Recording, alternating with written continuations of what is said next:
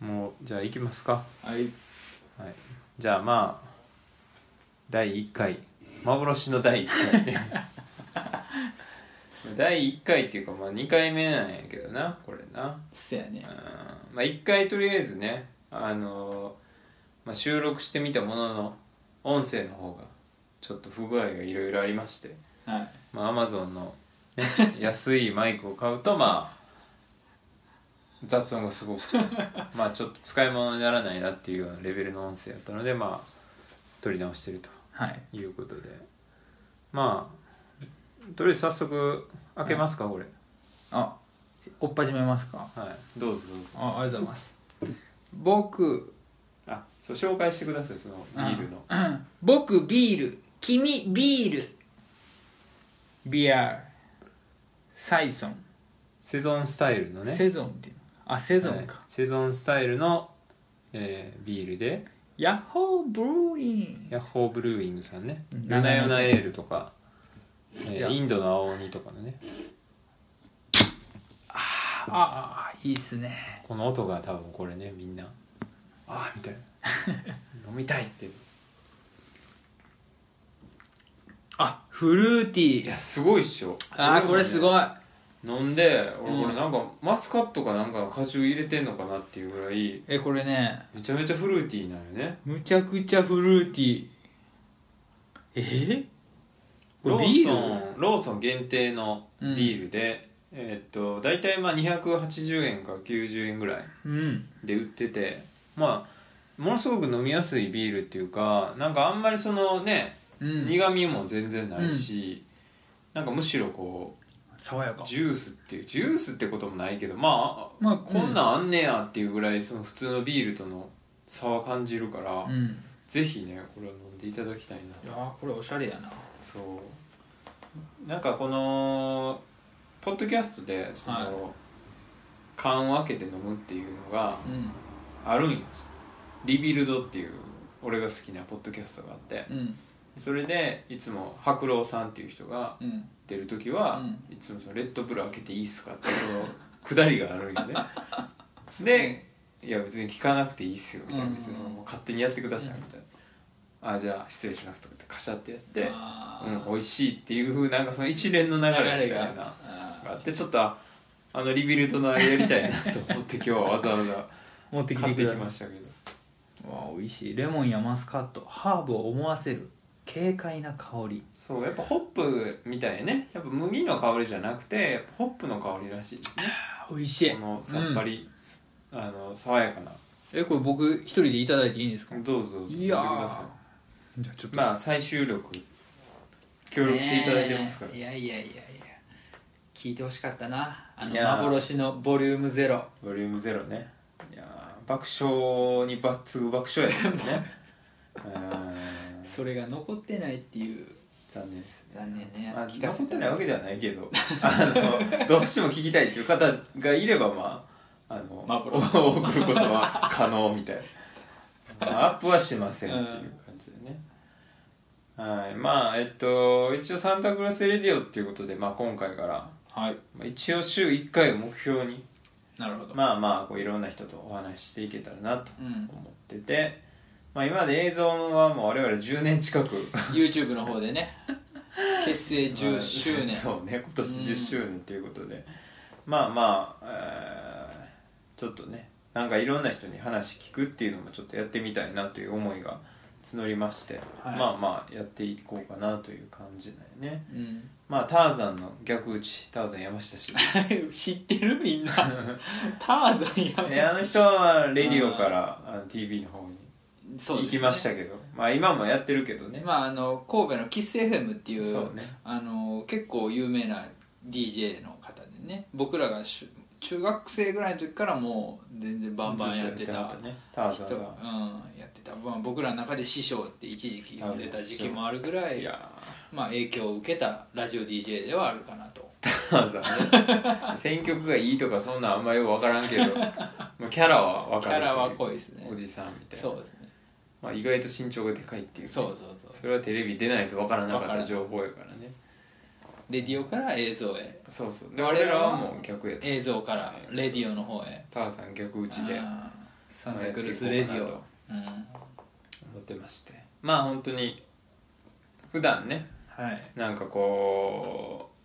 うまあ知り合いやけどこう今一歩こうそこまでまあ深い仲じゃない人とか、うんまあなんかより深くこう仲良くなりたいなみたいな人とかがいた時にやっぱこう、その一緒に何かをするっていうのがやっぱ結構俺はいいかなと思ってて、うんうんまあそういうこう遊ぶだけじゃなくてなんか一緒にこうねこうラジオやるとかなんかそういうのやったらね、うちんょっと仲良くなれたりもあるんかなとか、まあ単純にね変な人いっぱいいますから世の 中そういう人たちを発掘していきたいなと変態をねザックザックうとんいきたいなっていうのもあるっていう感じですねはいまあどの辺からいきましょうかね自己紹介しなくていい自己紹介ああそうねあ紹介しなかったね、あまあ紹僕は介してはいよあ、まあじゃあ。あじゃあ今回まあまあまああ僕ですかまあまあまあまあはいはい一応僕がね、あの、ホストっていう感じでやっていこうかなと思ってますが。ホストはい。 MC ケンタです。健太君はい。フロムサンタクルスです。で、えー今回一緒に、えー、とお届けするのは、えー、とゆうたさどうもん。はい。フロムサンタクルスサ。ンタクルスのゆうたでございます AKA 闇キノコ。闇キノコマッシュルーム担当でございますねもうで、KKK の活動でも同じそうですねはい。まあ、ラッパーっラッパーでありていう感じでね。パッパーでもあり、パッパーでもありラッパーでもあり唯一のね、そうサンタクルスのそうですパパ。パパ親父っていうのはいるけど、まあ別に本当に親父ではないっていう。 そうやね見た目だけの話っていうね見た目の親父はいるけど、そうねうん、リアルパパはそう PAPA は私本人闇キノっていうことコですねはいでえー、まあそうそうなんかポッドキャストの準備でやっぱりもうマイクうんをやっぱこう結構準備してたんやけどまあいろいろあってやっぱそのまあそもそもそのどこに録音するのがいいかとかねうんうんまあその IC レコーダー的なのもあるしうんまあスマホ、うんまあ、iPad パソコンうんみたいないろいろある中で、うんやっぱ現状やっぱ持ってるもんでいきたいよねできるだけそうやね、だからやっぱまあ、まあやっぱスマホやろううと。んで、スマホに、やっぱ録音するってなった時に、まあいっぱいマイクももうほんまピンキリなわけよ。アマゾンとか見たら。もうすごいね掘れば掘るほど出てくるねアマゾン沼ほんと激 しい。まあ超安い。安いもうどうなんていうようなうんピンマイク800円とかぐらいのもんから、うんまあしっかりしたもんまでう、んほんとピンキリで。で、一応なんか、その今回は、えーっとね、最終的には、うん最終的にはっていうか一応多分一番シンプルなのはうんえっ、とコンバーターみたいななんかねオーディオインターフェースっていうのがあああっはいてはいはいはいそれはだから要するにこうんう普通の XLR のうんマイクの端子とか、うんえー、と LINE の端子をうんその挿しうてんでそこからスマホとか、うんうんえーとパソコンにつなぐっていうオーディオインターフェースっていうのがあってそれが一番多分ものすごくシンプル。うんで、えっ、と、ポッドキャストとかやったら、えっ、とね、GoMix かなんかいう、えっ、と、あれ、どこのやつやったかななんか、えー、お大手クじゃないな。どっか、まあ、えー、まあまあ、あ、ローランド、ローランドうんうのんやつがあって、で、それが一番、まあ、シンプルで、で、それはやっぱ1万円ぐらいですうわる。で、まあ、その代わりだからマイクの選択肢が増えるから。別に USB のマイクじゃなくてもいいし。ああそうやねうんでマイクってやっぱ XLR とか、うんあの辺だったらもうめっちゃピンキリやんっていうかうん昔からあるから、多うんうんう分んそれこそ中古とか、うんうんあのハードオフとか行ったらはいはい多はい分ものすごく安い値段で買えるっていうので、あまあそれいいかなとか思ってたけどまあちょっと面倒くさいなっていうのもあって、うんまあ、ちょっと試しで Amazon でその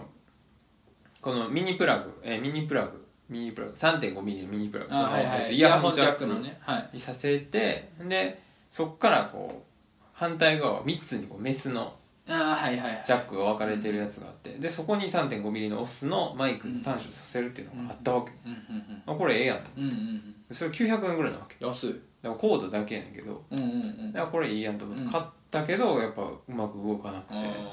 でもそれ理由がちょっと分かんないそのマイクとの相性なのか、うまあその辺がちょっと俺もよく分からへんかったんやけどん難しいなそうそうそうそうそれでまあステレオうんだからなんかねその端子もなんか3曲4曲みたいなのがあるらしくて、うんそのジャックのねはいはでスマホは4曲ってやつやねいうんうんで4曲から4曲に行くっていうやつやってんなそれよく見たらうんその、えー、と3つに枝分かれしてはるいやつはいはいがはいだからもしかしたらそのマイクの方もそのスマホでマイクってちゃんと認識してくれるようなジャックじゃないとあかんっていうかうんそっちそのメスに刺すオスの方マイクの方の端子もうん4曲うん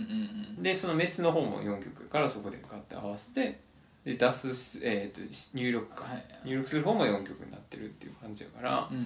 まあ、そういう感じなんかなと思うけど、うんまあ、いかんせんそういう説明もさせやねあんま書いてないしなんで、まあ、そのダイレクトに自分が欲しい情報ってなかなか検索しても出てこなくて。あそうだからいろいろ試してみたけどあんまよくわかんないまあでマイクもう一回買ってもよかったんかなまあでもそれもさまたなんかねめんどくさいしさなんかもうきりないなと思ってだからやっぱ結局なんかいろいろ時間かけて調べたりとかしたけど、やっぱもうシンプルにやっぱその GO ミックス買っとけばーうん、 GO ミキサーかあれ買っとけば多分一番なんでもできるっていうかうん確実やし、うんなんかその使ってる時間って結局なんか別にただじゃないわけやん、まあ、別に働いてる時間じゃないから、うんまああれかもしれんけど結局時間浪費してたらなんかこれ果たしてこれ節約してんのかなみたいな さなんかよくわからん気分にはなってきた、うんその返品したりする手間もあるし、はいはいはいはいまあでも Amazon が大きいのは、まあ、基本返品無料でうんやってくれやらし送料いや送料無料でねしかも集荷してくれるしせやねあれはねでかいねありがたいまあいいかみたいなとりあえず Amazon で買っとこうみたいなまあ返品するかもしれんけど消費の時代やないやほんまよくないなと思うけどねあれどうしてんねやろなとかねねえ返品したやつだってそのまま売ったりしてんのかなうんどうなんですかねまあちょっとその辺が結構まあちょっと心痛いけどそうだからなんかそういうちょっとその辺逆に知ってる人がおったら教えてほしいなあっーそてういやうねぐらいなんはいだはけいどね、はいうんまあゴミさ変えようって話なのかもしれないけどヤフオクでね、まあうん4000まあ、4200円ぐらいで出てて安い半額以降じゃないですそかうそうそうそうとりあえずまあ、うん入札しました けどどうなるか分からないせやねまあ結局やっぱりせやな確実なやつ行くのはまあだからその用途よねうん、だからその外でも使えるもんねそのやっぱ iPhone をあいあのあそ iPhone, うそうそう iPhone 媒体であれば、うんどこでも取れるっていうのはまああるもでんかいねね、それでかいだから結局その録音する時も例えばじゃあもうリモートでパソコン、うんお互いパソコンの前に座って喋るっていう感じだったらうん別に俺も USB のマイク1本あうれんばまいあいそうやし、ね、で逆にこうこうやってこうね実際に会って喋るってなったらまた変わってくるし、うんうんうん例えばまあ言ってたみたいにちょっと旅行した時とかねう、んあのそういう外で撮ったりとか、うんまあ、そういうのもできるって思った時にやっぱこうある程度スマホベースで、うんまあ、あなとるほどマイなクと。うん簡単な機材だけ持っていくっていう形がまあ一番うんやりやすいんかなっていうのを思ったりしてるけどねまあ面白いけどねなんか勉強にはなるっていうかあーいや久々にそういうことやってる けど、だってそれこそ現実企画だってさああせやねそのねまあ我々水曜どうでしょうかなりヒントにしてやってますけど、あれもだってねトランシーバーっていうかなんかその、うまあその嬉野さんとかの方とその D 人がまあ車で行ってて、まあ、原付は原付で、うんでもちゃんと会話しててんうんそれどういうふうにやってんだろうなーってうんうん思ったりしたけどやっぱあれブログとかにこういうふうにやってるっていうのをやってて、あそういうことなんやみたいなまあ要するにこう D 人からの指示はトランシーバーでうんうんやってでまあ鈴井さんとかは、えっと常にレシーブの状態になってるから、向こうからの、えっと指示は聞こえるとまあそう、うんえイヤホンを通して聞こえて、でマイクを、えーピンマイクみたいなワイヤレスマイクをうつけてて、うんヘルメットの中にうんね、でそこで喋ったことが車のスピーカーから出聞るこのかえるなと、まあ、ミキサー通してるのか分からんうけんど、でそれをまあ録音して録音というか、まあ、うビんデオ録と画ししててる撮ってとるというね、うんまあ、それをまあ再現したからねいやしたらねでもあれやややった時にやっぱり風の音とかまた問題があったりあそうねあーいろいろ勉強しながらねそうそうそうそうそう、まあああいうのはねなんか、じゃあなんかこれを実現するためにはどうしたらいいんやろってね、いろいろこう工夫する感じそうでやねね、面白いかもしれないけどねまあそんな感じなんでちょっとマイクはねまだうん、ちょっと定未ま解決まだね結局解決せずまあ今回だから、まあ、iPhone うんはいポンと置いてうまあまあ喋ってますんけどラねフスタイル、うんラフスタイルね まあ今できる形でねうんやってますけどっていう感じですかねえっ、ー、とそうですねあと京都行ってきたんですかあこの間うんそうそうそう京都行ってあのーまあおばあちゃんの墓お墓があるんですよでまあお参りまあお参りがまあ一番の目的なんですけどばあちゃん前に、まあついでにちょっと行きたいところねあ寄って帰ってくるっていうのがいつもの定番ででまあ毎回行きたいとこある人って言って、うん兄弟間で家族か家族の中でこうあ会議がああるんですよね行きたい場所とえか家族ってどういうことあそのあのお墓参り行くん家族なんでうんそのお墓参りに行った時にあじゃあちょっと去年であればあそのあれってことそう親も来るあ親もちろん親があきあのー親企画親企画で親が親プ子レゼ供たちに僕たちにあーあお墓参り行った後に、えー何したいですかとかあー今日どこ行きたいですかっていうのを聞いてくるわけですよ、ほんでまあ僕が去年であれば鞍馬山おう鞍馬あー行きたいなっていうことで鞍山鞍馬行ったりで今回はあの幽霊飴っていうのがあってえそれがまああのいろんな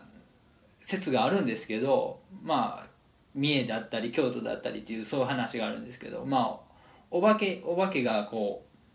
う赤ちゃん自分の赤ちゃんを育てるんですよねー、うん育ててあじゃあお母さんかお母さんが幽霊なのお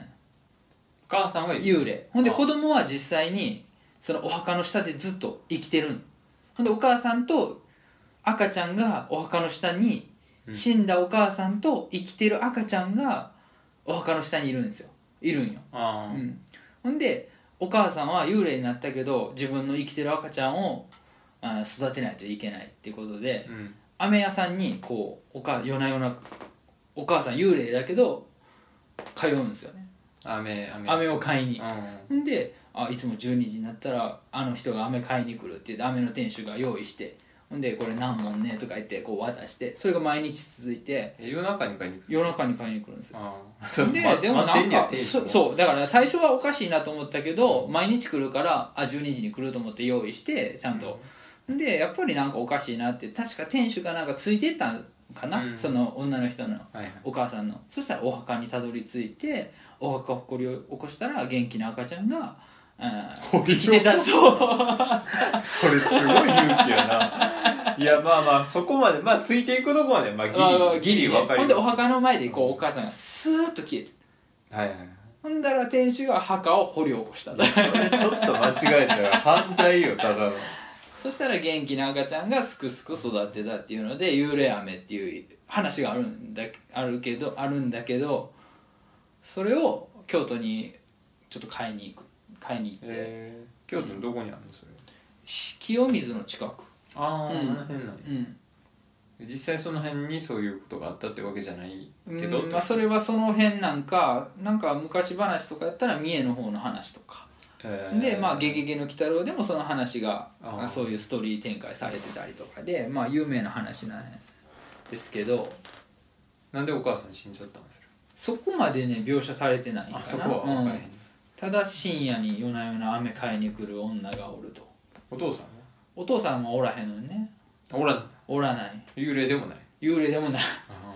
それなんなんやろなんやろねだからシングルマザーなんか、あうん、雪吊りのあれなんーかシングルマザーでもまあ死んでるんよねうん死んでるマザー死んでるま えでもそ れでもそれはお父さんだって化けて出てほしいけどねいやだからまあその思いの違いってことですあまあかもしれへんしお父さんはもう蒸発しちゃったとかあーあーなるほどね、うんああだでったらそうかそうそうお母さんがもうお墓まで連れてって自分で育てなあかんっていううん母心で、うんまあ、ちょっと幽霊だけやけどいい話みたいあな、ーうんっていう話があっそれ自分のお墓ってことなんやてそうそうそうお母さんのお墓ね、ううんん、そうそう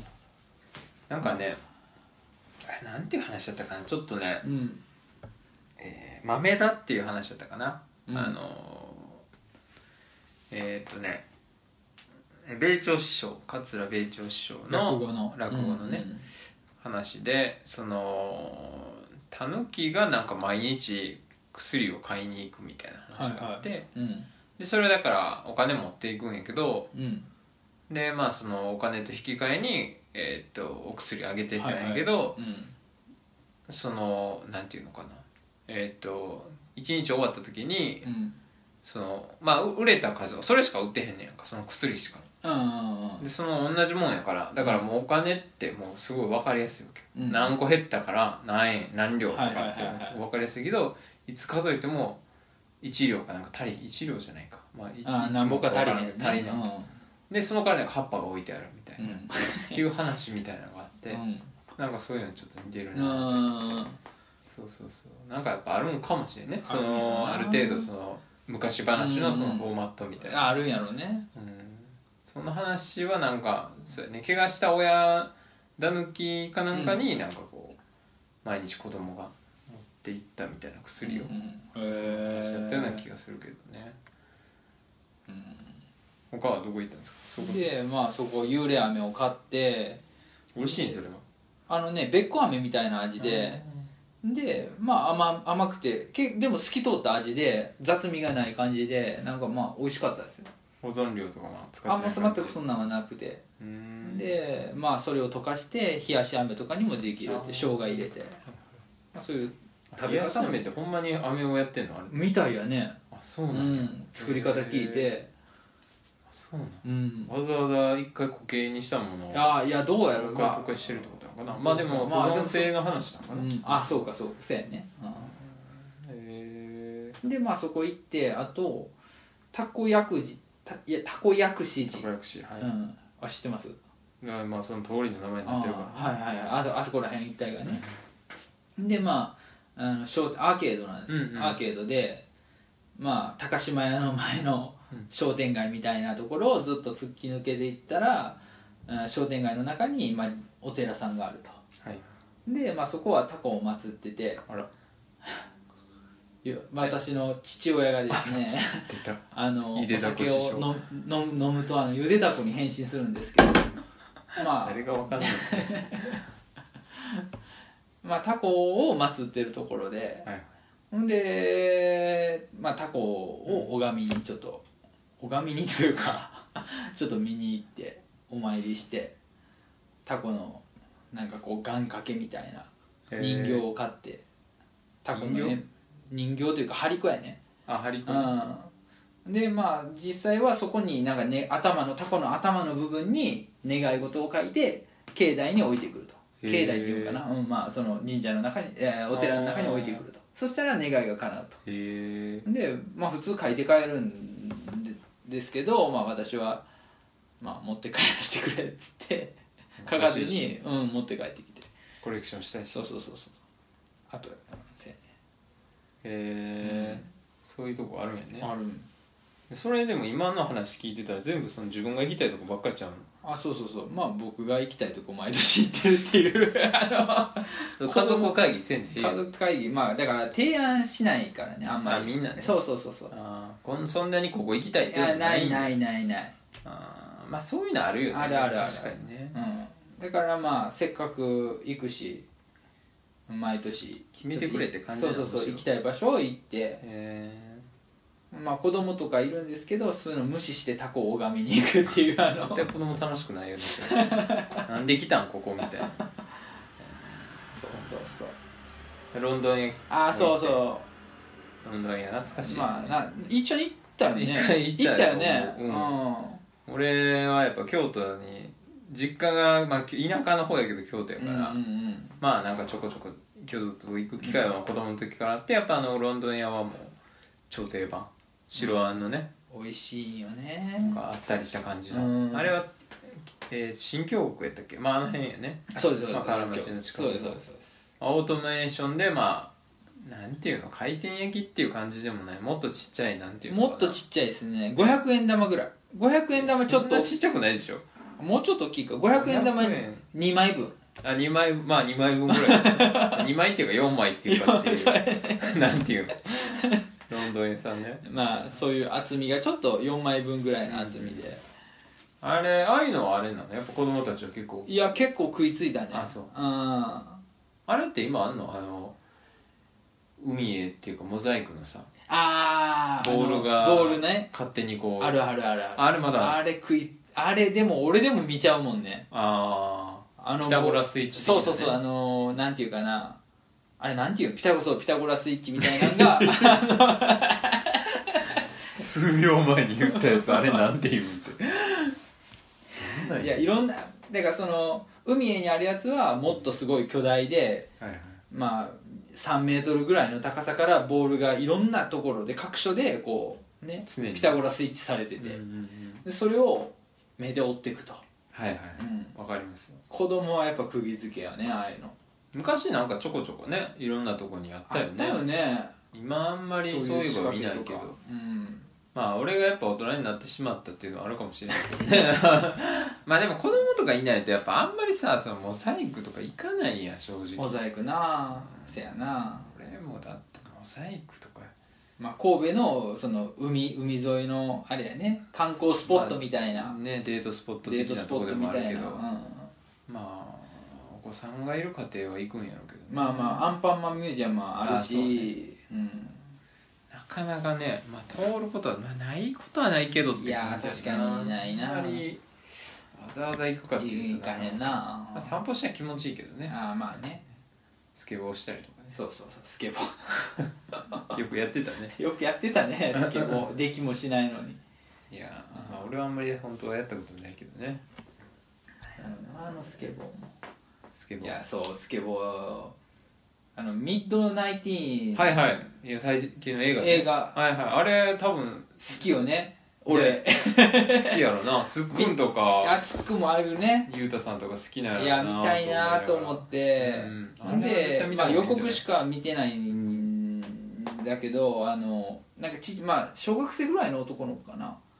もうちょっと上なんじゃないもうちょっと上かわなんいなんか、まあ、お父さんの部屋に多分入っていろんなそういうカルチャーに触れて、そういう世界に入って、うんスケボーとかっていう、まあ、そういうストリートカルチャーに入っていくっていう話っぽいんやけど、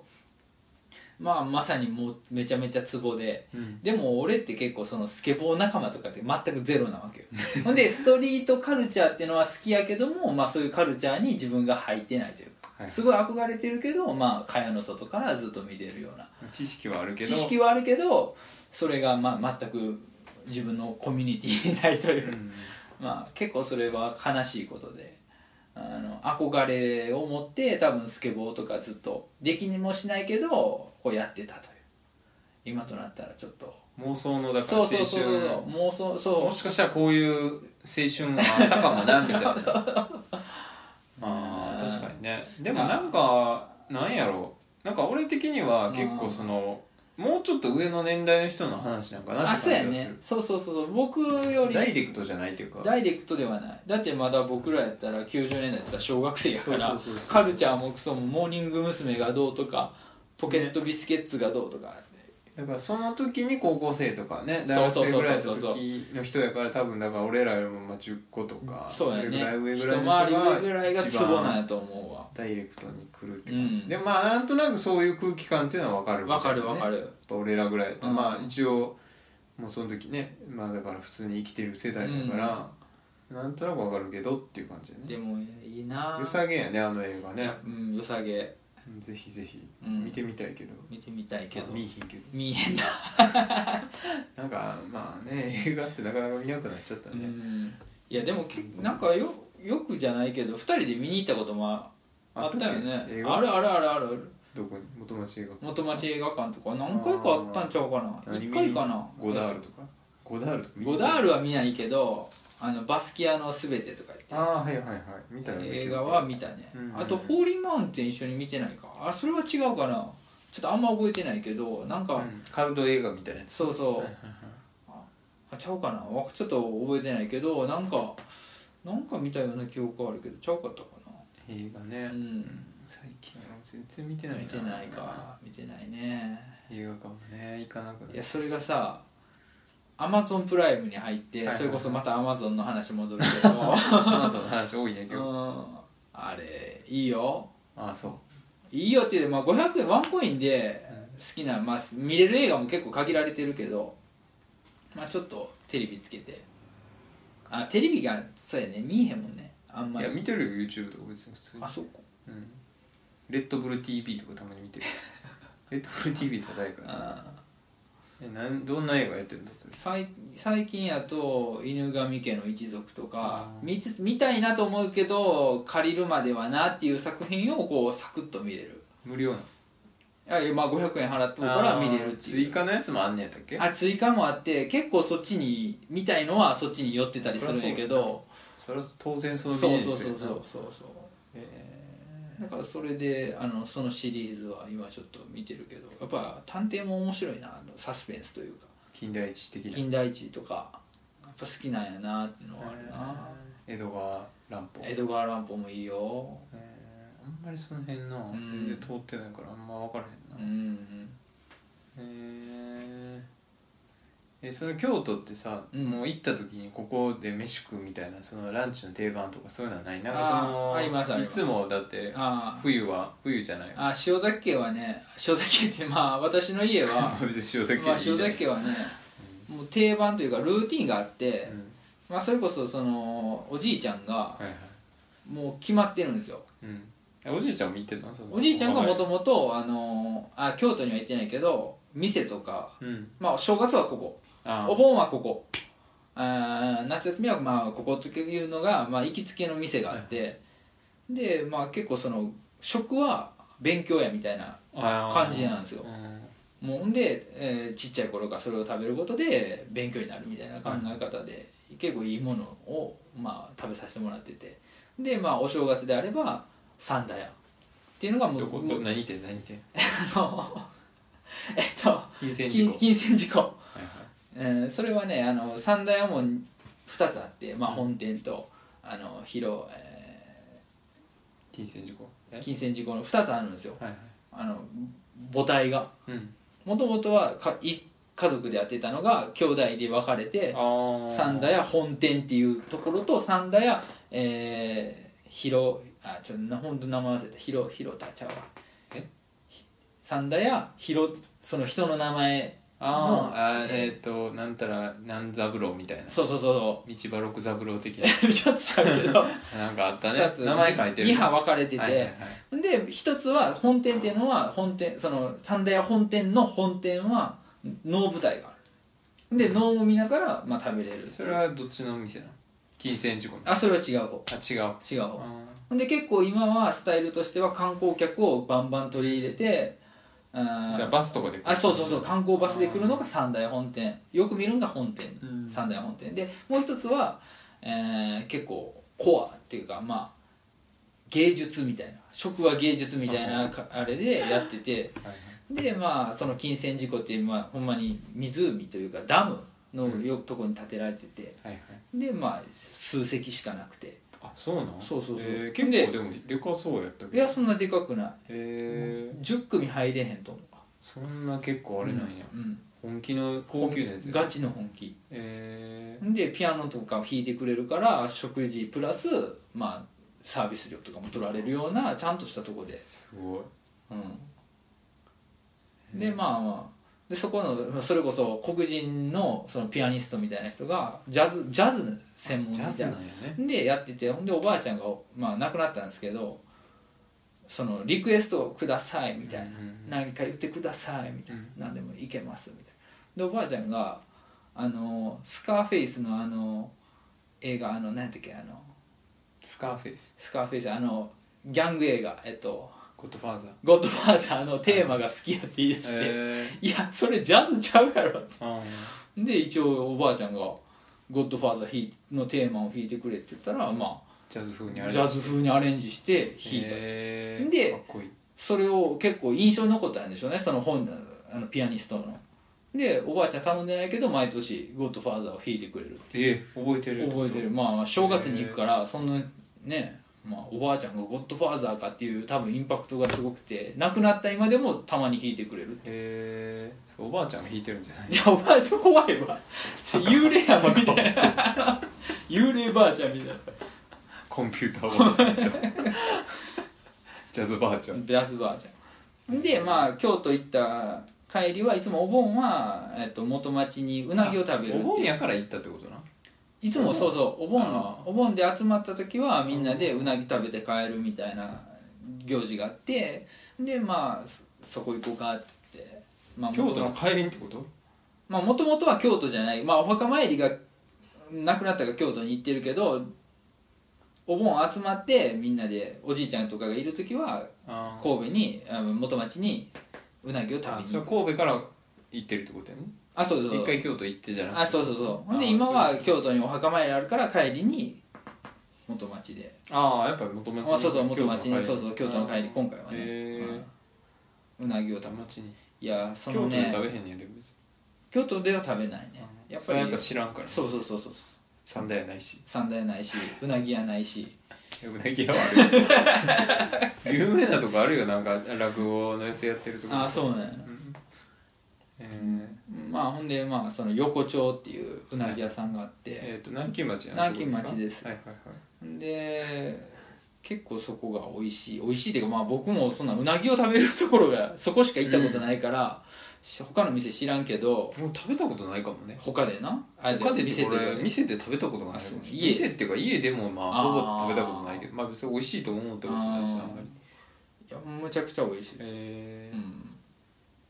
なんか確かに南京町って意外とその中華街みたいなイメージがあるっていうか、まあ、中華街みたいなイメージっていうか中華街だけ どイメージじゃないよねまあ意外とやっぱその辺は掘ったら面白い店がああってそうそう結構あるあるあるまあそのねうなぎ屋さんもそうやうし、ん、あれ割とあれやねどっちかというと東の方にあるあそうそうそうそうとこやね東とのかシャミアナってカレー屋があったりとか、うんあとはえーっとあのそばのとこなんていうとこやったかなみゆきみゆきさん、はい田舎そばみゆきとみゆきかまああとおでん屋徳さんとか、あまあ、ーなかなあ一か回ね、行ったね徳一さん回行ったねあーオーストリアのなんかバルみたいなのもあるし、うん結構中華以外にもだからメインストリームは結構中華なんやねそう中華しほかんないで一本外したらあの昔からあったりとかそうそう結構美味しい店ってのはあるひひがきかなんかいう穴子寿司のとこも美味しいって言ってたけどね行ったことない白も餃子屋さんもあるしね、餃子大学とかねうん、餃子大学まあラップもそうや ねスペーシー餃子スペシー餃子でもリリックに出てきますけど まあ餃子大学とかうんもあるしみたいななかそうなかそう熱いとそこうそうね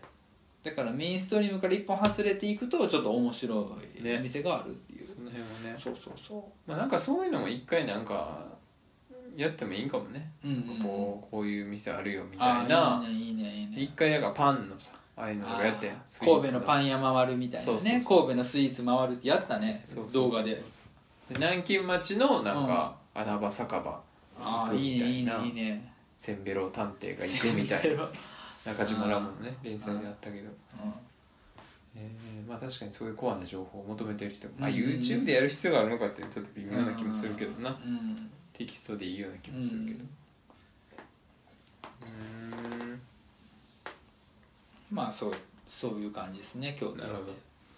いいっすねうん京都ね、たまにやっぱ行っとかないとっていう感じがあるよ ねやっぱ結構京都呼んでる京都まあすまあ行ったけどねあー何ヶ月か1ヶ月2あーヶ月前いつやったかな7月ぐらいどにこ行ったん俺はだからあれよあの山山行ったせかやねらあたこさん7月末ぐらいやったかなうんうあたこさんとあとまあ西陣とかんあの辺もね結構古い町で、うんうんいい雰囲気だからね、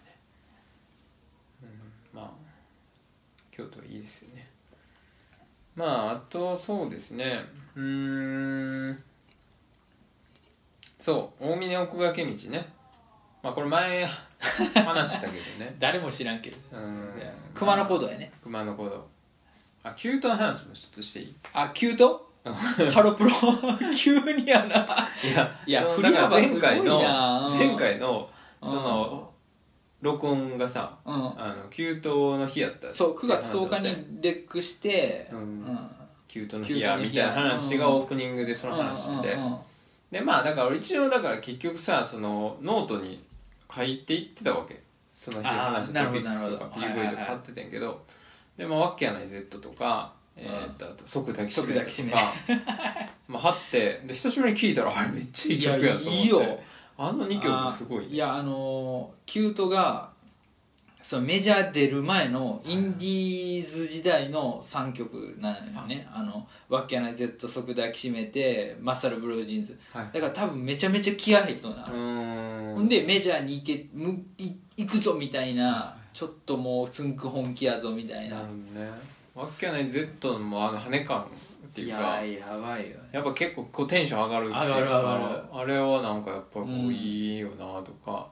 即抱きしめてはやっぱこう聞いてたらやっぱそのあやっぱ広島キューティーガールズいたなみたいな師匠見てたなみたいなせやねなうんまあちょっと影響を受けてるよねサンちタょクっロースとどころじゃないよ 初期は結構受け取ったんがやっぱ踊ってみたやり始めたのはやっぱ広島キューティーガールズの動画をこうたがね掘ってきてねそうそうそうそれがやっぱ一番当時だから踊ってみたっていうジャンルもまだ言葉がなかったんちゃうかなあったかな手出したぐらいなのかな、うんどうだったのかな10年ぐらいう前、んまあ、やってる人はいたよねやってる人はいたけど女性ばっかり、うん中にダンサーが本気で踊ってるみたいなまあ今ほど一般的じゃなかあったそうそうそう今ほど全然一般的なカルチャーじゃなかっうた、うん、んいやそんな思い出しなが らあーいいなあみたいなこれでも多分ほんまにだからやっぱりもうねなんかそのほんまに音楽が好きな人音楽が好きな人にやっぱりこう聴いてほししい、いというかうん、だからそのやっぱアイドルやしとかさそうやねそれはなんなかそういう先入観あるあるあるもう俺がまさにそれやったからどうせアイドルでいしょやみいたやいいなや、うん、でもやっぱ本気でそのプロの作曲家がうんうんガチで作ってるいや本気で売る気で作ってる曲のクオリティったらすごいよってす いう、ジャニーズにしてもそうだけうんどやっぱちゃんとそういうねうんやっぱ売れる売れる仕組みというか、んまあやっぱこう普通にやっぱクオリティもめちゃくちゃ高いし、高い高まあ、ぜひねほんまに聴いてほしいなっていう感じはするよねあいいれやはほねんまにいやまたメーグルおんねやとかね一部キュートの中にカンナカンナもいたよカンナねあのアリカンうん、でもキュートの日で俺もツイッター見てあこれ多分梅さんあたりがああー今日キュートの日ってつぶやいとやろなと思ってフォローしてないけど梅さん探してえー見たらやっぱり「キュートの日」って書いてあったからなんかへーちょっとホッとしましたあねの子は何やってんの今えモデルとかやっとったね今どうなんやろ宿便のこととかやって宿る便それはそれすみこはるけどねすみほかあすみこはる小春は宿便がどうのこうのみたいなそうなんやそうそうそう美容系みたいな話、うん、へえ月島キラリキラリやねそれ誰がわかんねえやろこれ いやでもキラリとかほ言っらて今さリアルにだからその時小学生やった子 はもう今は高校生ぐらいになってうおーポッドキャスト聞いてるかもしれん見てたみたい見なてたな「お邪魔女ドレミ」みたいなあお感じ邪で魔女ドレミなそれ別にモーニング娘。全然関関係係なないいけけどどないやーほんまそんなことはうん思い出しましたねまあサンタクルスの原点でもあるもんねキュートベリーズ工房あたりは、うん、懐かしいな今でも聞くもんなやっぱりキグキグイある聞く聞くえやっぱり車の中で何聞こうって思った時はもうキュートのファースト かベリーズのファーストあと松浦綾のファーストあまあねあややは間違いないですあややほんといいよ ね俺はあややすごいっすねあややはねもう当時ファンやったからねあーそうねやっぱ俺ら的にはやっぱ前あややの方がうんまあバチッと世バ代チッとというかもうほぼ同世代ぐらいそうなのかそなうそう同あややいって年ぐらいかな確かあそうなん同やい年やし同じ兵庫県民やしあまあそうねなんか姫路のうんへえあややなあややはやまあっぱドキドキラブデーすトラブメールラブメールかはあかあやねあーすごいよね完成されてるよねあれはすごいあれはやっぱソロで出るよーうんあれはすごいわあれはすなんだあの時 代 すごいわ俳優まあまあねまあそうまあ大峰大峰奥家道行ったんですよごい熊野古道といでうことで いや前あのねすごいあの修験道のねあうんうんの開祖のうん縁の行者の、うんうんまあ、見つけた道っていうのはいで、はいはいまあ、まあまあ歩いててまあ、えーっ、とね吉野からまあ行っててね、うんでまあそれで1日目はまあ 1700m ぐらいまで上がってそこから、えー、小笹野宿っていうとこ行ってまあ大体 20km ぐらい歩いて、奈良からわ、えー、と和歌山の熊野に向かって向いくかう道やねんけどうん俺は途中で引き返して、うんえっと御手洗渓谷っていうところに行ってそこでまあボルダリングしようっていうので、うんうんうんえっとまあそ,、まあ、そもそもはボルダリングしようって誘われたっていうのがきっかけやねんけど、うんうんうんそれがまあ月曜日やったから、うんうんまあ、そこは仕事休んでで、まあ、土日空いてるし、うんまあ、ついでにじゃあ山行こうっていう感じで行って、うんでまあ1日目はそういう感じで泊まっえー、小笹野宿の避難小屋で泊まってで2日目は、えー、大神平っていうとこまで、えー、未線っていうとこ途中にあって、うん1890とかえ2800 1890あ1800結構高いねで一応ねその隣の八京ヶ岳っていうのがね、うん関西で一番高くてそこはへー190010とかそれぐらいそうそうそれぐらいの高さのとこで、うんそこから降りて 1500m ぐらいのとこで大神平っていううんうん避難小屋があって、うんまあ、1500m っつったらまあ兵庫県の一番高いところね氷ノ山と同じぐらいかは山頂、はうんうんまあ、そこで泊まって、まあ、3日目に見たら渓谷で、うんまあ、友達で、まあ、輪ゴムの吉川さん、うん吉川さんじゃないえー宮本さんとはいはいつっくんと、まあ、落ち合って見たら渓谷行くっていう予定やってんけど、まあ、1日目だからその歩いてた時にうん歩いてたらさすごい大きいドラみたいなのがあってお堂みたいなのがあってえそれ普通にあの山道歩いてた山道そのドラってあのバーンそうそうってそやうるそやうつそうそれがトレイル歩いてたらあってええ何やろと思って見に行ったら、その縁の行者が昔あーその歩いてた時になんか大蛇が出てきたらしいんやんか で大蛇がねは大蛇が出てきた時にそのこの鍋をいうん使ってこうなんか相手の攻撃を防いで退治したみたいなへえ伝説が残ってるらしはいはいはいいはいだからその鍋がこうボンって置いてあるわけですよ、うんうん外にねですごい話やなと思って 言うたらそのねその鍋鍋で戦うってなかなかすごいなと思ってんけどそれを見た時にうんまあ俺は基本そのハイキングに関してはウルトラライトハイクっていう、うんうんまあそのすごく軽量で、うんうんえーまあ軽い荷物で気持ちよくハイキングしようよみたいな、まあ、その重い荷物何十キロでなんかハーハー言いながら、うんうん行くんじゃなくてできるだけ軽量で行こうよっていう手法が好きやから割とそういう感じで行ってんだけど、まあ、その UL 俳句っていうのは結構その一つのアイテムで二つ使えるとか三つ使えるとかああはいはいそういうの結構こう重視してるわけ一石二鳥スタイルそうそうそう、で例えば俺が使ってる OMM のうんオリ、えークラシック32っていうそのバックパックは、そのはえー、と背中のとこにそのパッドを入ってる、あはいはいはいでそれが、まあ、その背中のクッションにもなるし、うんうんうん寝る時はそのスリーピングパッドにもなるんねやんかあそのバッグがそのバッグのだ中が取り出せるようになってて取り出せんのそうそうそうでそれ折りたたまれてるからおーそうどっちも使えるみたいな一人二役一普通のアイテムで使はいはいはいはえいるだからパッドを持っていかなあかんしスリーピングパッドを持っていかなあかんっていうことにならなくて済なるほむっどなているほうどねはいはいだからそういう UL スタイルっていうのやってるメーカーから見たらうんその縁の行者のその調理する鍋とうん大蛇と戦う鍋って いう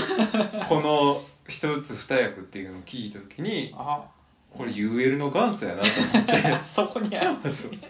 縁の行事やべえなみたいなでもただ鍋でかかったけどね全然こんな鍋持ち歩くみたいなサイズやけへど ーヘビに対しては大蛇に対してはあれぐらいのサイズ欲しいけど一一人分の飯こしらえるのあれでかすぎるやろっていうぐらいのでかさやったけどね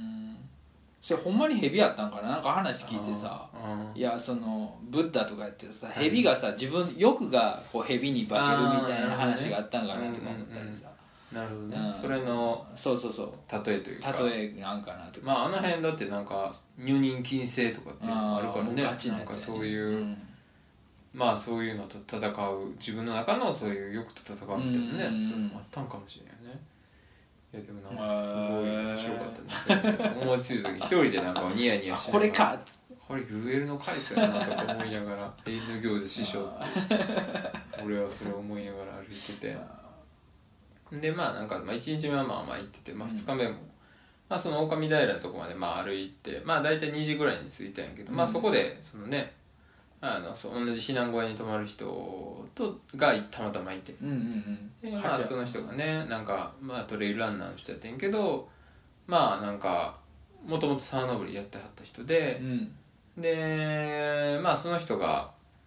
まあ沢登りやる人ってすごいまあ基本沢行くからうんやっぱ体冷え切ってるからもう絶対その焚き火するっていうのが定番っていうのがああるかならるほどねそうそうそうでまあなんか一緒に焚き火しようか言うて でまあ薪一緒に集めて、う湿気てるからなかなかつかへんなとか言いながんら初めて出会った人ですよね初めてやった人、うん大阪のバーの店主ね、うん西田鍋のバーの店主酒井さん そうで一緒になんかあああでもないこうでもないって、ね、なるほどなるほトどレーラーの話したりとか、へで山好きなんかなとかいう話したりとか、でそこで火つける時もあの俺のあ酒井さんか酒井さんが、まあ、自分のマットをえ持ってきてそれで仰いだらめっちゃ火が急にバーッとついてへえマットすごいなみたい万能やねなもう背中の背面パッドにもなるし引くだけじゃないんやそう引くこともできるし焚き火も起こせるっていうねはすごい UL がもうまた足された っていうそう縁の行者もやってたかもしれないしねそうあそう酒井さんもやってるし社会玉やねそうそうそう火起こしてほねうそう焚き火囲んでやっぱこう、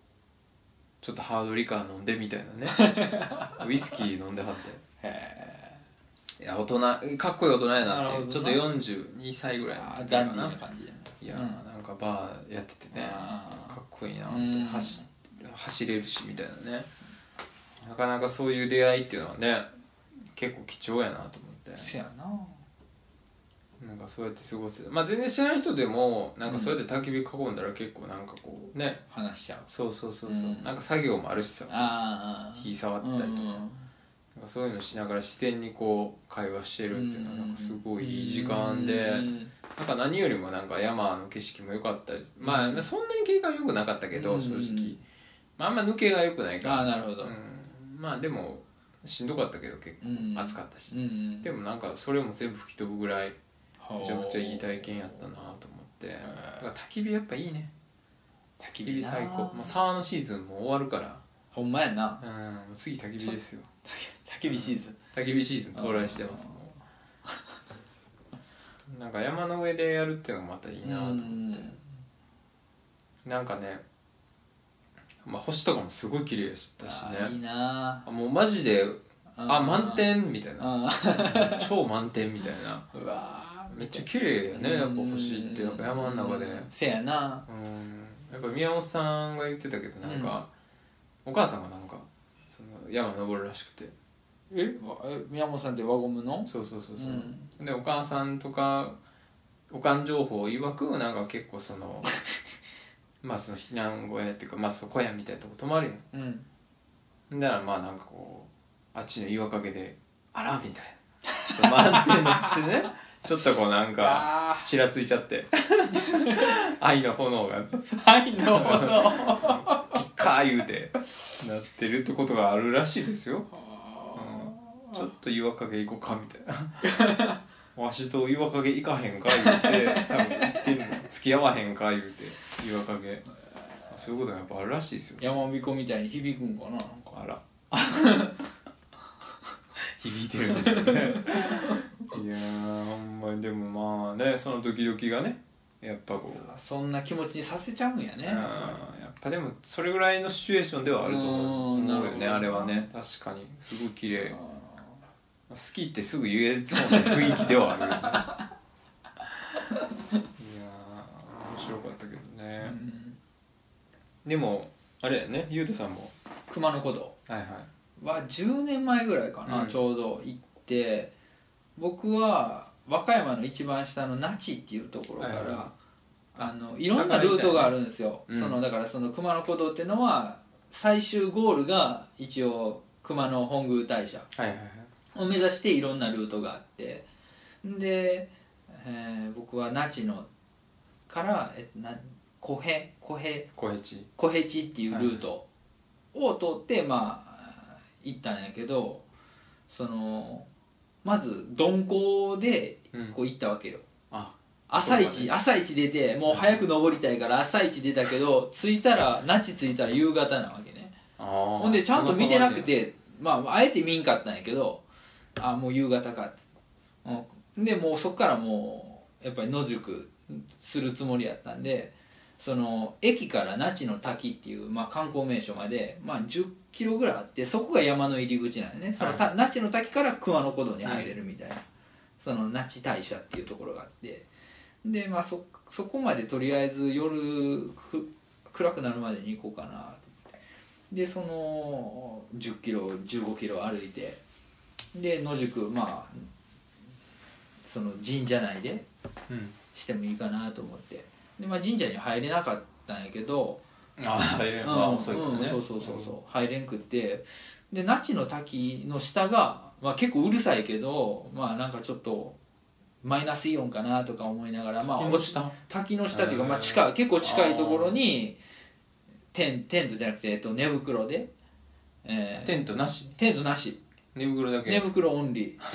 ジー10月ぐらいかなあのカーボーイキャンプってやつねでまあまあマイナス何度までいける寝袋やったからまあ、温度的には全然まあ問題なく全て、然うん氷点下とか絶対行かないからね、でただやっぱり滝の音ってめちゃめちゃうるさくてはいはいもうずっとダーっていうあーもうでもラックスすごいもんねすごいナチュラルギってほんでもうなんかやっぱり明かりが全くゼロなわけよねうーんほんであなんかちょっと怖えななんかなんか別に霊感とか全くないけどなんかその時もホラー漫画とかすごい大好きであーちょうどもうホラー帰りにあ和歌山から帰る時にああのーあそこの古書店寄って大阪の古書店寄ってホラー漫画ちょっと掘ろうかなとか思うぐらいすごいホラー漫画にハマってて、でなんかそういう時にやっぱそういうワンシーンとかホラー漫画のシーンとかこう思い出しちゃうわけよね、へーうわなんか怖いなとか思ってでなんか寝れな寝れあんまり寝れんくってでなんかもうなんか嫌な空気感みたいな感じでなんか逆になんかマイナスイオン出るかなと思ったら結構気持ち悪い雰囲気やってでまあその帰ってきて「いやああ実はあそこで友達にあそこで野宿したんよ」って言ったら「あそこ自殺の名所よ」って言われてへ「えー!」って思っえここてで死ぬのあんの上から飛び降りるらしい滝の滝のえマジうん、そこまで登る元気あんねやったらいや生きろよええと思ってそれでもうなんか寒っと思ってへー全く霊感ないからよかったけど怖あだからそういうのもあったんかなとか思って、えーすごいなあんなところからうん、怖いね怖いよう行くなあんなとこなあ結構め結構っていうかめちゃめちゃすごい落差よえっていうかさあそこまで行く道なんてあるん逆に山から降りてくるのかなあれ一応応ねどうやろ神社の境内入ってったらいけるんかなそいのけんの滝に近づけるへえ乗り越えたらいけるのかうなねんなんまあかちょっとそこ東尋坊的なところとかやったらあさまあまあまあまあそうやそねの崖やからさあそあの普通の車道から多分バーって行きやすいやんでもあれって登らんとダメでしょ確かにいやまあだからどういうのかは全く知らんけまあど、まあ飛び降りるんかまあそのうん食いついなんかとかうんまあそんなんは知らんけど結構なんうかんそういうこと言われてなんかちょっとショッキングそれは結局どれぐらいの期間行ったの2泊こっ3ち日かなはあああ2泊1泊2日2泊3日かそれどこまで行ったの結局なでまあ熊野大社まで行ってごぼうごぼうやちょあんまり覚えてないけどごぼうっていうところまで行ったんやったかな、田辺かごぼうどっちかに行ったんよね京丹えー紀伊田辺木田辺かまで歩いて行ったってこと歩いて行ったような記憶があっていや一応最後まで行けたんや行ってうんでずっとそのカウボーイキャンプスタイルで行ったあそうそうそうそうそうそマうジ焚き火もせず焚き火なんかでするスキルないよねほんでご飯とかやっぱり困ったんがご 飯で飯とかどうしてたんですかまああのーまあエネルギー必要やなと思ったんいいでです あのサンその時ちょうどサンダーが売り出し てあのチョコのお菓子ねええやっぱスニッカーズって俺なんかちょっとねちょっとしうてんわあかりんまますり食べれないんでスニッカーズあのスニッカーズじゃなくてサンダーあの一かけで100カロリーあるんよはいは結構なまあコンパクトやしいそうねハイカロリーなんやからまあそれを結構ごっそり持ってったよねそれだけそれだけえご飯とかもご飯を持ってってない だからすストイックでもななかった途中に店とかも全くないあほんまあのへーいやいやいや本宮まで行ったらあるよああそれまでにあそれこそ那智の滝を朝の4時ぐらいに出て本宮着いたんが夕方のいや3時4時ぐらいに着いたんかなでもうそのな本宮大社の周りの店も4時ぐらいで閉まるわけよあー、まあ、早いわけよそれはまあ朝早くからねで今う日んそうそうそうそうほんで神社もそんな夕方までやらへんから店も閉まりだしてでもうお腹減っててグーグ ーでしか食べてないかいやらそうサンダーしか食べてないからグーグーで朝ごはんも食べてないゴロゴロ言うてたよそうそうゴロゴロサンダーサンダサンダーーで うまいな続けてくださでまあゴロゴロ言ってたわけよあのサンダーだけにいまあいや いやほんで、うん一見なんかのれんをこう片付けそうな店があっていやこれ逃したらマジでもうご飯食べれんぞと思って「すいません」あのしま閉まると思うんですけどご飯だけちょっと食べさせてくださいって言ってでまあ渋々入れさせてもらって何屋さんかも全然分からへんくて、まあご飯屋さんやなっていうのは分かってそしたらねなんか梅ラーメンみたいなへえ感じで若いもんか和歌山のまあ美味しまあ別にそんな美味しかったか美味しくなかったかあんまり印象にはないけどもまあそのなんか梅がボーンって乗っててラーメンと梅かみたいな なんかでもいいやん疲れてるそうかあそうやなククエエンン酸酸でなあそうか優しさでしょそれはそうかでもやっぱりあのその時に思ったんがあのまずなんとかなるやろっていう気持ちが常にどこにあって、でまあ道も調べずにうんあ地図あ全く地図ももノー地図でその時代スマホもないよねスマホもないなんでまあ世界遺産やし入ったら全部ルート書いてくれるやろと思ったのが大間違いでやばいなはあの那智の滝から一歩行ったらめっちゃ綺麗なんよ、いああこの道が続いていくんやと思ったらもうその 100m 先ぐらいからもう普通の山道になって、はいでもう杉が倒れたりしてて結構奥まで行ったら、これほんまに通れんのっていう道で、うんもう全く分からなくてあこれでちょっと遭難しそうやなとか思ったりほんで雨がちょっとパラつくような霧がかった日で、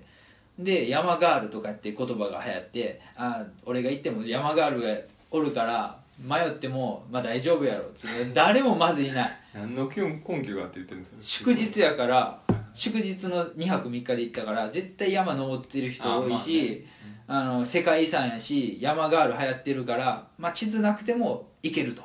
はいていうあれがあって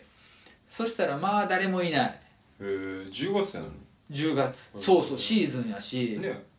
こういんうでね実際本宮まで歩いて行って56組しか会わなかったよねへーでほぼ会ってない人とそうなんやんでその中でちょっとあれって帰ってきてあれって思ったんが結構ほんまに中間地点本宮から那智大社まで20 30キロぐらいあるのかなだからその15キロ時点ぐらいのうわまだあと半分あるんかっていうぐらいの時に向こうから女の人2人が歩いてきたのね、でうわ山ガール来たと思ったら格好めっちゃもう OL みたいな格好で「えそれで山来たん?」みたいな「えラフすぎるやろ」みたいななんかカバンこう下げてなんか肘にかけてみたいな、はいそういうテンションで来て今からちょっとランチ行こうかランチ行きますみたいな「えそれ山の服違うで」と思って「えこんなんできたん?」と思ってほんで向こうから「えもう向こう着きます?」みたいな感じで言われて「いや今からやったら多分自分たちが来た半分はありますよ」みたいなまあ俺もどこが半分か分からへんけ ど、大体うね、んうんでも全然もう3時間以上は歩いてるからいやこの人ほんでかでもそういう人が来たからあもうゴールやなと思ってあそんなもう近くに多分本宮があって、うん本宮から迷い込んできた女の子2人やなと思ったら全然何のもう全然進んもう半分ぐらいやって本当にほんで着いた後にいやこの人らこの道をあ歩いてきたんと思っていやでもそんな疲れた表情じゃなかったし、へいやなんかあれ後から思い返すとなんかちょっと気持ち悪いっていうよ うないや全然ほんまに俺でももう腹ペコのゴロゴロ状態えでそれはサンダーしか食べれないからねいやその中を女子2人がしかも運動ギリ運動靴みたいなトレッキング全然違いますやんみたいな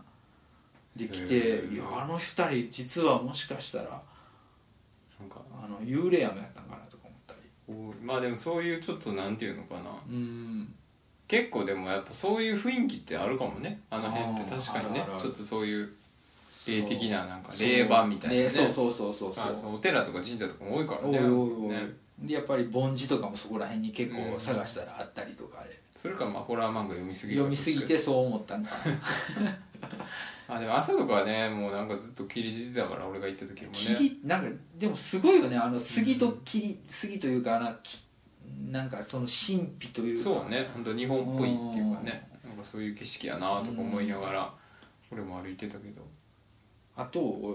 あの時に思っ初めて感じた感覚は山に酔う感覚をうんなんか行っても行っても同じ風景ででも分かりま分かる分かるそれはなんかもうこう流れていくんですよねこう、うんあのひ風景がこう、でも全然全進んでないそ感うじそう全部同じ風景で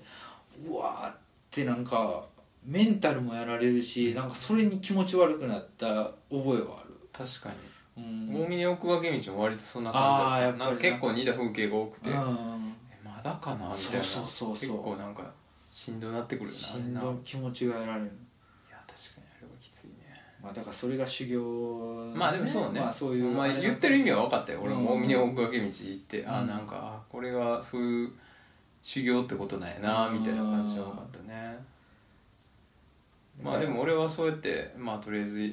狼平から降りて、うんでまあ三平渓谷行って、うんまあボルダリングうん、うん、したんやけど、はいはいボルダリングっつっても全然ほとんどやらなくてあそう午前中ちょっとだけやって、うんでまあちょっとそろそろお昼しようかって、うんまあまあそもそも宮本さんが遅刻してきておなんかもう全然時間9時集合って言ってたけど9時40分ぐらいにあそう45分とかぐらいに来てでまあ別に俺もそんなにもう正直俺も疲れてたからあ歩いてーてせやわなそんなにがっつりボルダリングできへんからちょうどよかったんやけど、でまあなんかちょっとだけボルダリングして、うんでまあじゃあまあご飯しようか言って、でまあみんなでご飯食べてで結構みんななんか量いっぱい持ってきててさうんうんうんほんならもうなんかああじゃあこれシェアしてみはたいいはいなはい感じで食べてたらもうお腹パンパンになって もうすごいお腹いっぱいやからさもう腹いっぱいでそんなもう登る気なんか起こらないいやなんかその常にハングリーでいろみたいなことでさ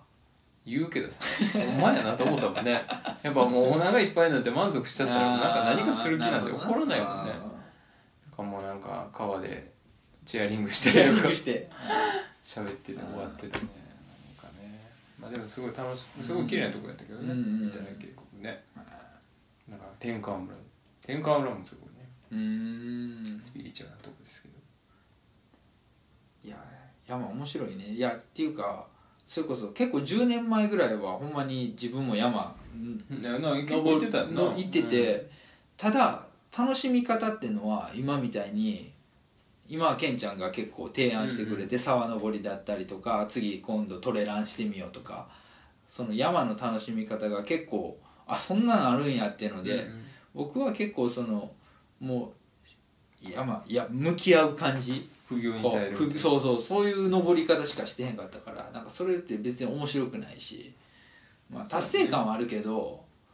なんか楽しいとこだけ撮ったらいいんかなと思うよね、うん別にそのなんやったらロープウェイで登頂上まで行って、うんうんそこから下山だけ行ってもいいそうそうそうし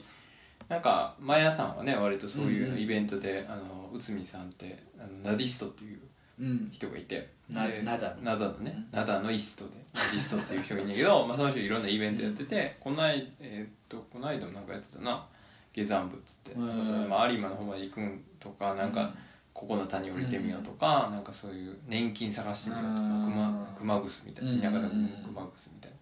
まあ、そういうことを提案してて別にその上りを苦しいのまあその本当それこそ達成感はあるけど、うんまあ別にそこに俺もこだわる必要がないそうそうそうそうそうっていうかむしろそのもっと自由うんうにん山のそうそうそう楽しいところだけ取っても全然いいし。いいなんかその辺もなんか登らなあかんのじゃうんとかなんかそそうんなあんまり固定概念で考えなくてねいいかなと思だうけかどらねもう今から山登りたいけどって思ってる人は結構そのしんどい思いするんが山っていう俺も全くそれやったし固定概念あるけどいやそうじゃなくて楽しみ方まあ全然いろいろあるよってね本い当やに本当それはね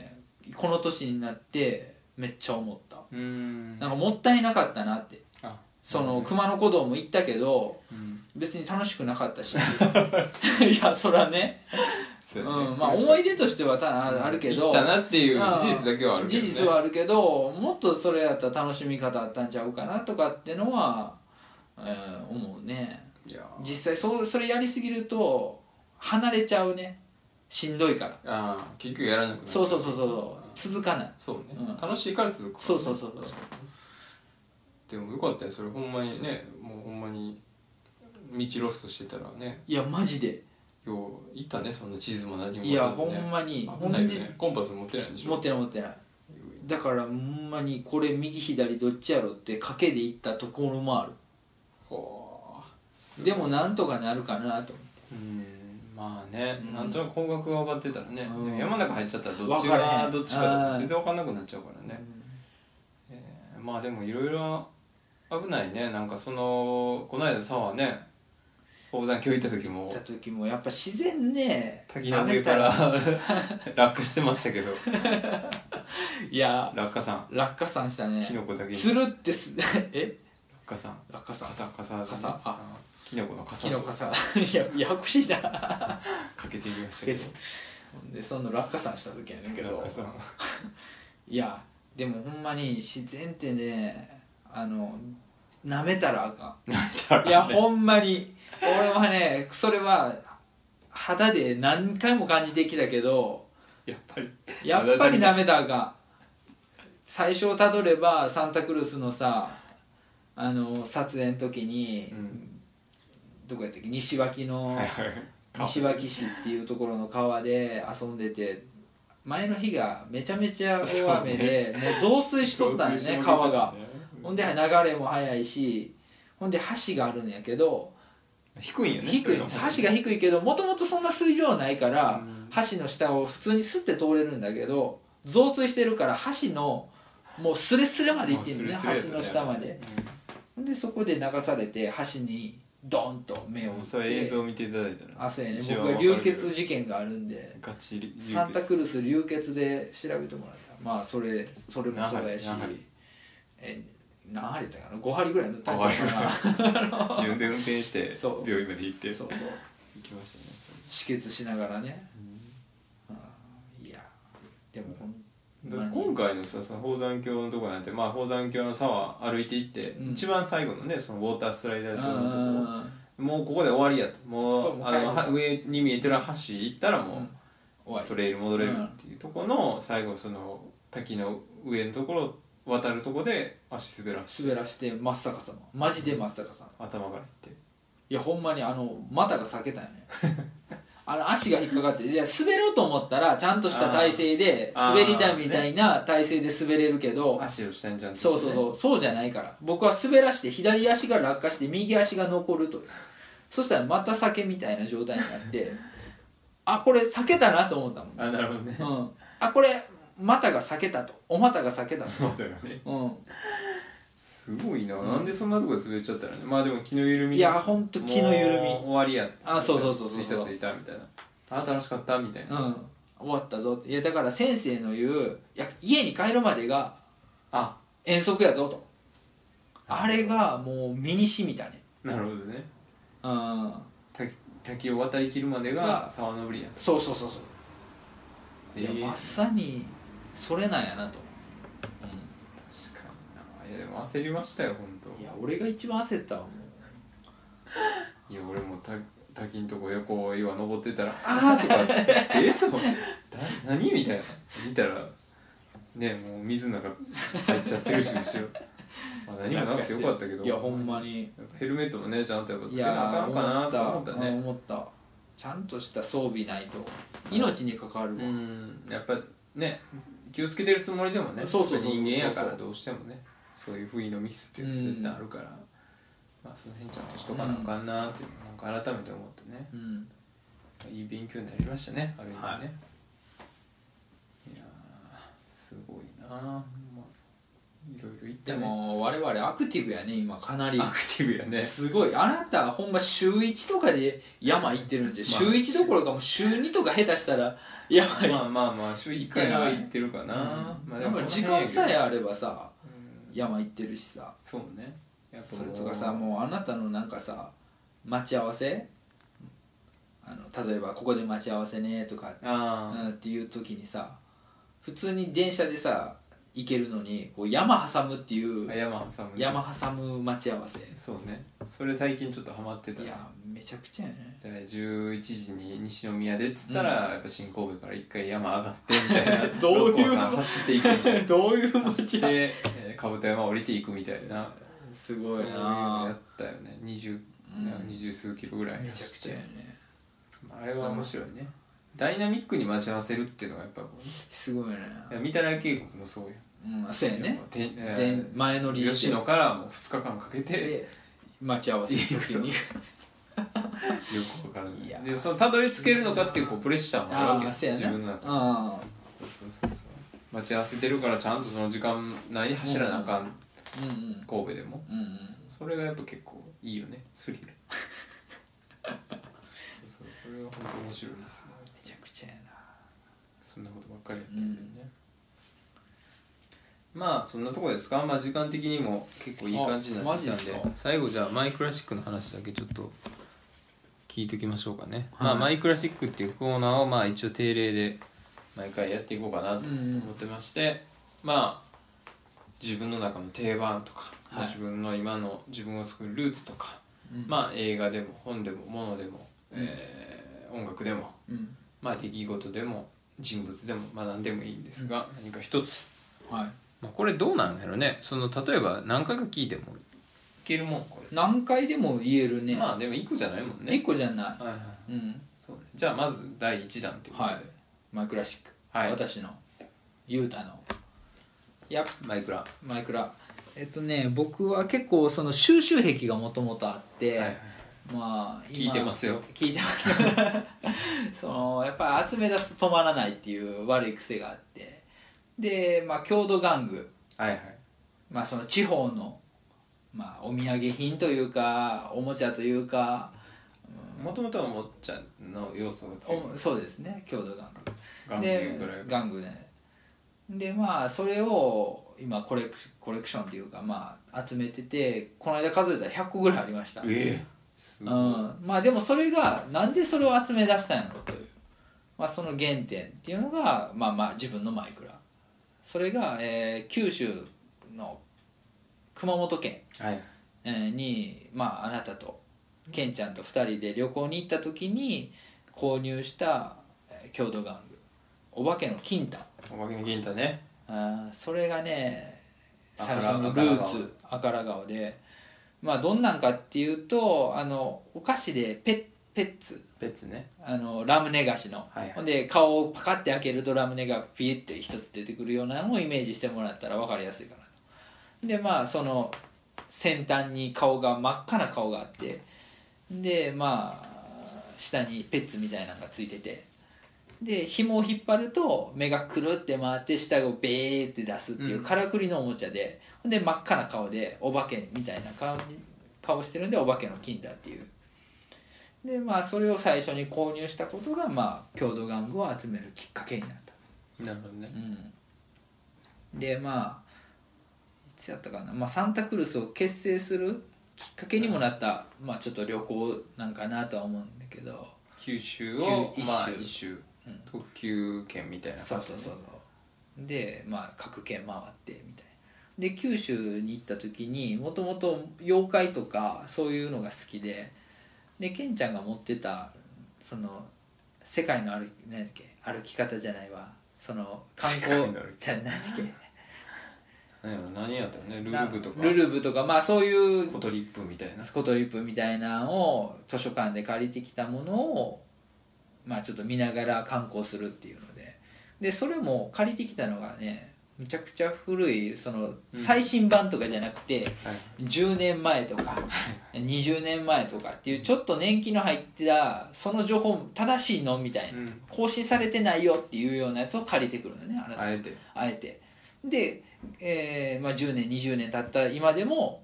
残ってる店は間違いないっていあうそこに載ってるってことはそうそうそうそうそんだけ歴史がある歴史ががあるとほんで今もやれてるってことはやっぱり間違いない独特の理論をね独特の理論をこうぶつけてきていまだにでも俺はねそういう話で言うとあのコープさんのコップさん「ステーションステーションあるね」 あの雑誌も結構硬いあの雑誌のやっぱ18切符コーナーとうん高速バスに乗って旅に行こうっていうコーナー俺大好きへえあんねやああいうの結構ちょっとチェック してあメモってますからほ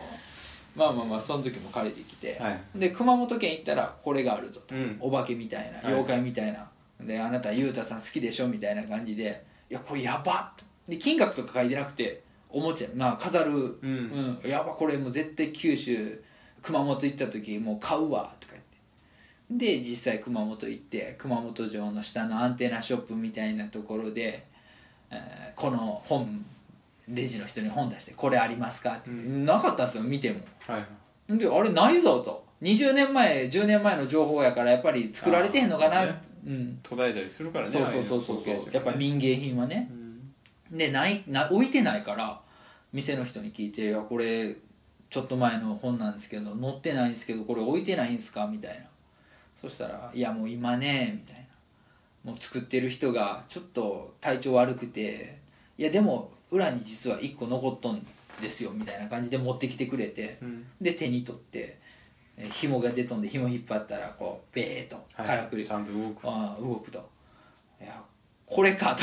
これこれかと思ってまあい別やに用これ途があるわけでも何なにいし使うんやろうと思っ役てにも立たないもんね、うん別にそれで笑えるぐらいのピュアなうんそうお笑いセンスじゃないし なねいしうんあこれでほんで3000円から4000円ぐらいですって言われてその貧乏旅行ですよそうね学生学生ぐ30004000あらいったら学生やったもん学ね生学生30004000あったらねえスザンヌのママの店でねスザンタイピーエンの店の横タイでピータイピーあった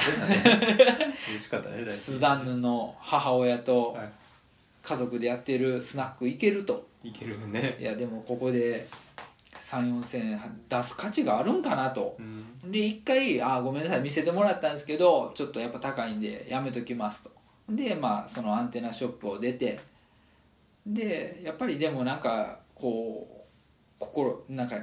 惹かれるというか後ろ髪惹かれるような思いがあっていやこれ今買っとかないとこれ途絶えるぞとこの民芸品がそうねあこれ最後の1個を俺が手にするべきかとまあなんかちょっと思って店から出て「いやちょっとケンちゃんごめんちょっともう一回引き返そう」っつってで購入したのが始まりなんです思い入れあるよねそれめちゃはくねちゃあるよねいやあそこでやっぱ戻って34000バツッと行ったのはね結構勇気いるよね、うん学生だったらね勇気いるよしかも絶対今後使えるかつもう使わへんのが丸見え やからねまあ用途はないからね用途ないし可愛くもないし、うん、で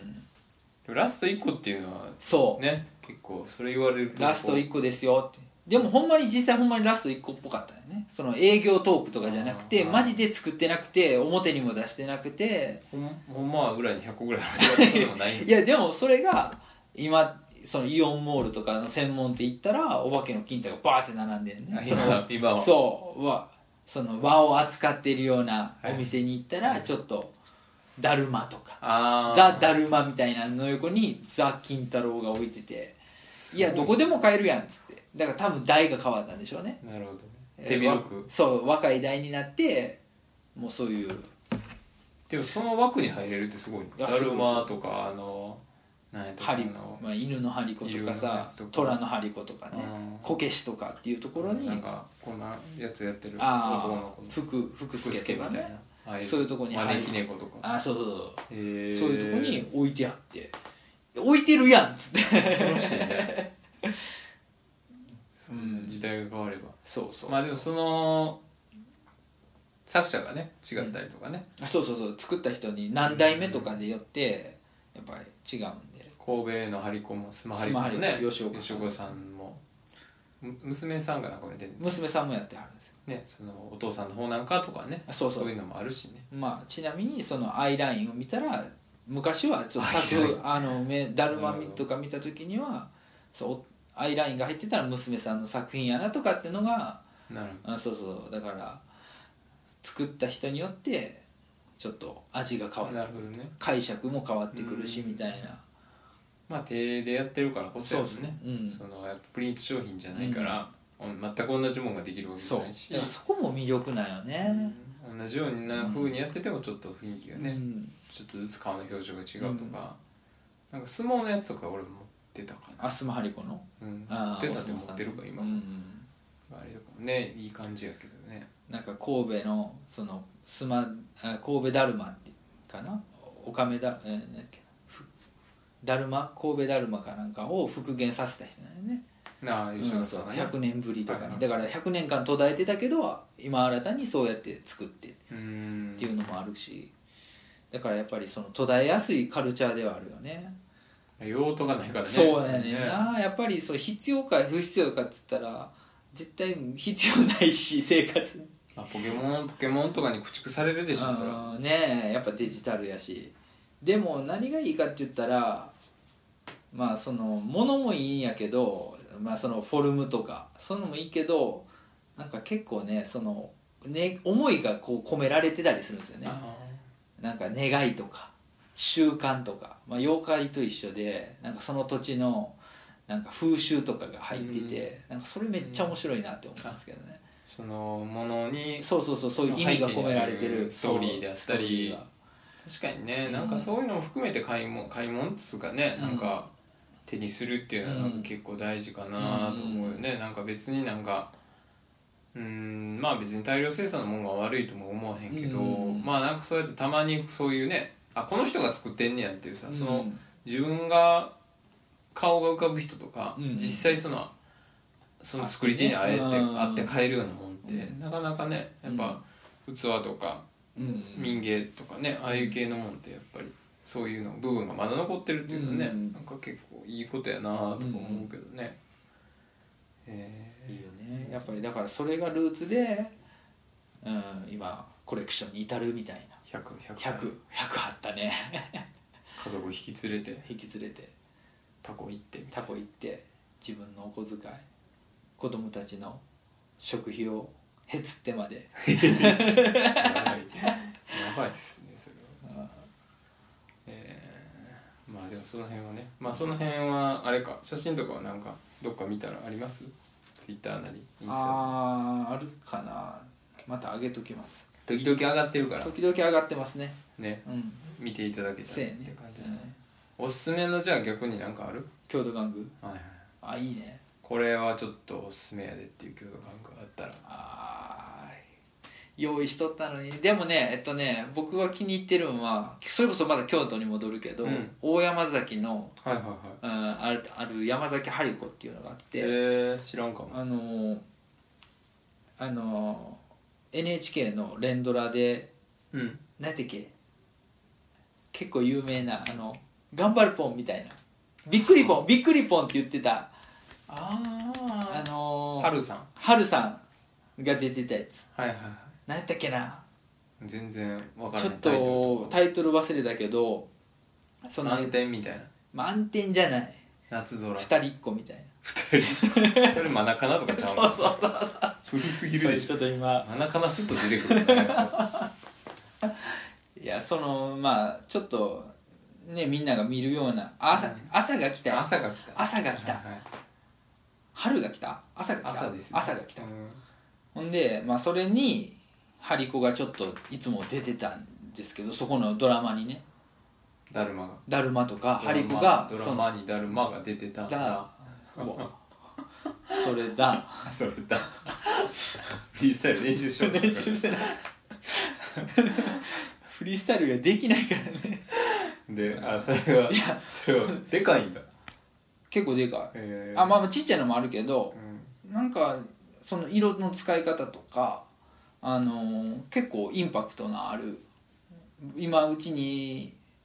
招き猫の張り子があるんやけど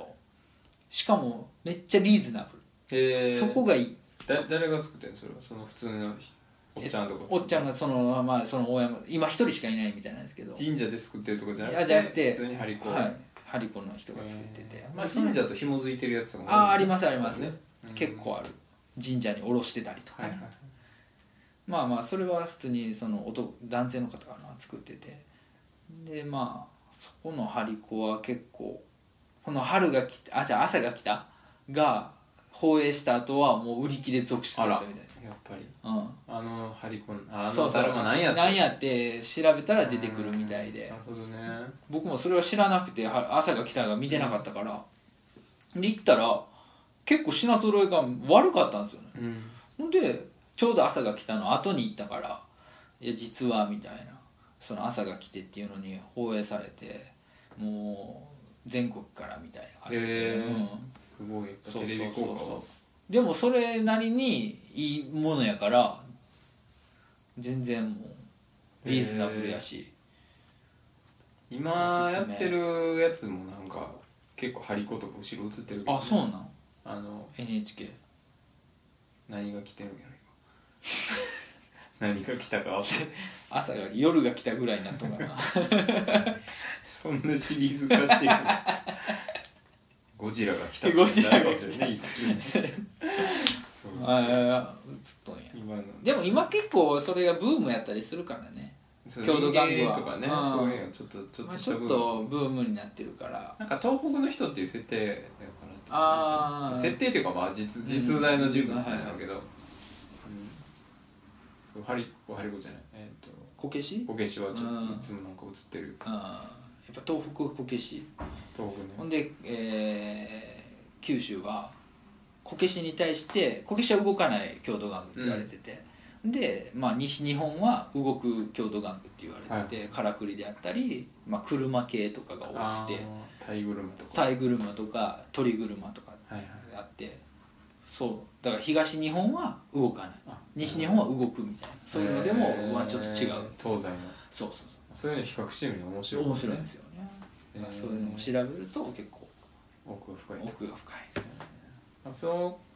の郷土玩具の形に至るまでになんかその地方の取れるもんであったりとかそうそうそうそう生活習慣だったりとかそうそうだから願いとかね例えばタイとかやったら魚が取れますようにみたいな感じで、まあ、祭り上げるみたいな感じでこうとか、うん、あ旅行行った時のお土産とかね、まあまあそれももちろんあるすしごいいいうんうね、んなるほそういうのを見そういうのも勉強すると面白いなとどまあそうねとりあえずだからいつもじゃあ例えばその行くってなったら旅行先の名前と郷土玩具とかで検索して、うんまあ、むしろ郷共同玩具があるから行くみたいなあなるほどね逆転しちゃうのもあるんですよねそれもある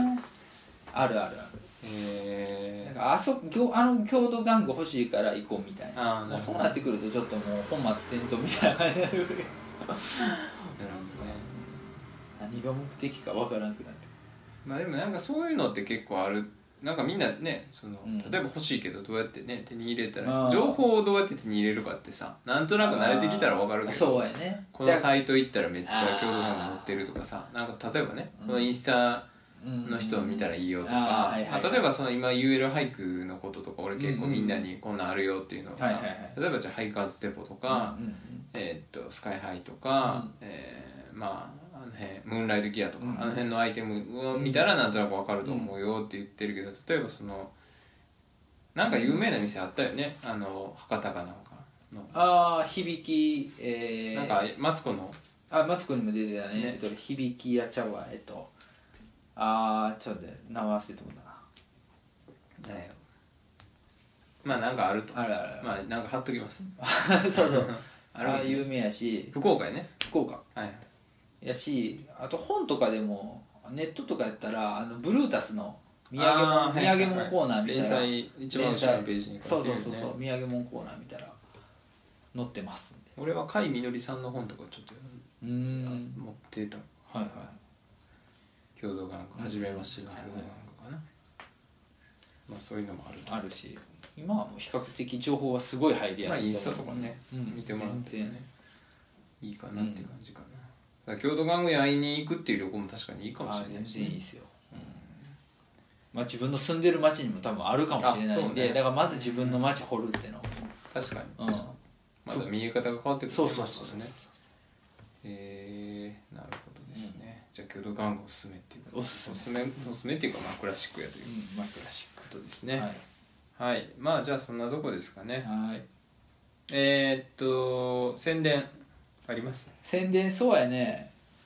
KKK、はいはいうんっていうホラー漫画を、世界観を、まあ、ラップにしたっていう新ジャンルヒップホップはいうんそれが今まあ配信とか、まあ、CD も売ってるんで KKK で KKKKK ちっちゃい「つ」カタカナでね、はいはいうん、KKK で調べてもらえたらすぐ出てきますえっとツイッターのアカウントもありますあるんで、はいそこが一番情報としてはあそうですね最新のものがあると、うんまあフォローチェックチェックよろしくという感じかな、はいまあほんまにクオリティ高いしねうんまそうやあねあそうそういう話もねちょっとしようかなと思ったけど、あほんまあままだにね ね 次回次回どうやったら売れるんだろうって いうねそうそうその辺もまたねそれ話したいね話けどね、まあ、うん、まあ本当にコアなことやってるしクオリティも高いからそうやねぜひ皆さん一回、